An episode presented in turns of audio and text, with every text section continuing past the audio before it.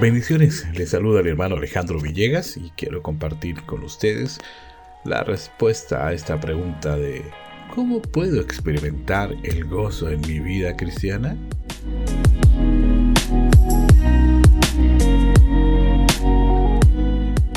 El gozo es algo que todos anhelamos pero que a menudo parece difícil de alcanzar. Experimentar el gozo debe ser parte de la vida de todo cristiano. El gozo es un fruto del Espíritu, producido por la obra de Dios en nosotros, y es parte de la voluntad de Dios para con nosotros. Sabemos que incluso los más maduros del pueblo de Dios experimentaron periodos de falta de gozo. Por ejemplo, Job deseaba que nunca hubiera nacido. David oraba para que fuera llevado a un lugar donde no tuviera que lidiar con la realidad. Elías, aún después de vencer a los 450 profetas de Baal, pidiendo que bajara fuego del cielo, huyó al desierto y le pidió a Dios que le quitara la vida. Si estos hombres lucharon, ¿cómo podemos experimentar un gozo constante en la vida cristiana? Lo primero es darse cuenta que el gozo es un regalo de Dios.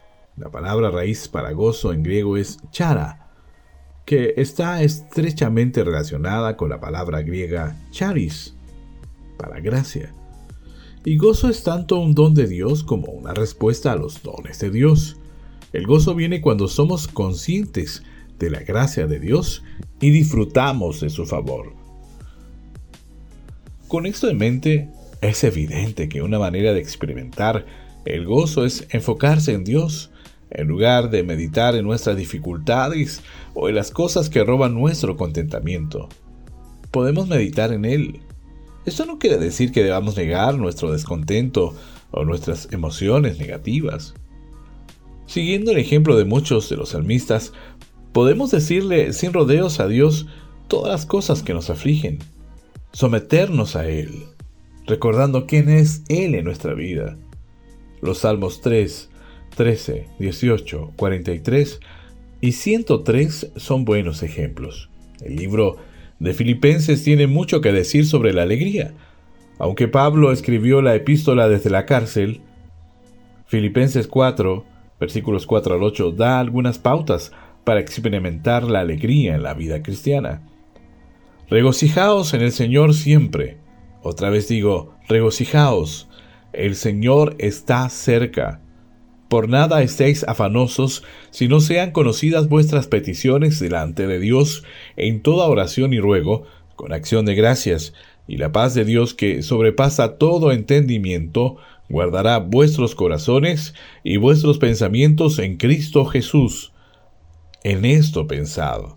Por lo demás, hermanos, todo lo que es verdadero, todo lo honesto, todo lo justo, todo lo puro, todo lo amable, todo lo que es de buen nombre, si hay virtud alguna, si algo digno de alabanza, en esto pensad. Aquí vemos la importancia de alabar a Dios, recordando que Él está cerca, orando por nuestras preocupaciones y manteniendo nuestras mentes enfocadas en las cosas buenas de Dios, podemos experimentar gozo cuando intencionalmente alabamos. David escribió que el estudio de la palabra de Dios puede traernos gozo. Experimentamos el gozo al comunicarnos con Dios a través de la oración. Y experimentamos el gozo al mantener nuestro enfoque en cosas piadosas en vez de circunstancias difíciles o que no nos producen alegría. Jesús también dio algunas instrucciones con respecto al gozo. En Juan 15, él habló de permanecer en Él y obedecerle. Él dijo, como el Padre me ha amado, así también os he amado. Permaneced en mi amor. Si guardareis mis mandamientos y permaneciereis en mi amor, así como yo he guardado los mandamientos de mi Padre y permanezco en su amor. Estas cosas os he hablado para que mi gozo esté en vosotros y vuestro gozo sea cumplido. Juan 15 versículos 9 al 11. Una de las claves del gozo es vivir en obediencia a Dios. Otra manera de experimentar gozo en la vida cristiana es a través del compañerismo. Dios le dio descanso a Elías y luego envió a un hombre, Eliseo, para que lo ayudara. Nosotros también necesitamos amigos con quien podamos compartir nuestras heridas y dolores.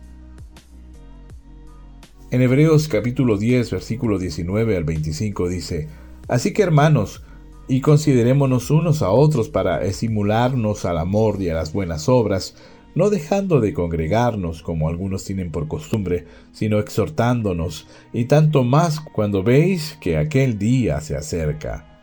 Debido a la gracia de Dios, sabemos que podemos acercarnos a Dios confiadamente en oración.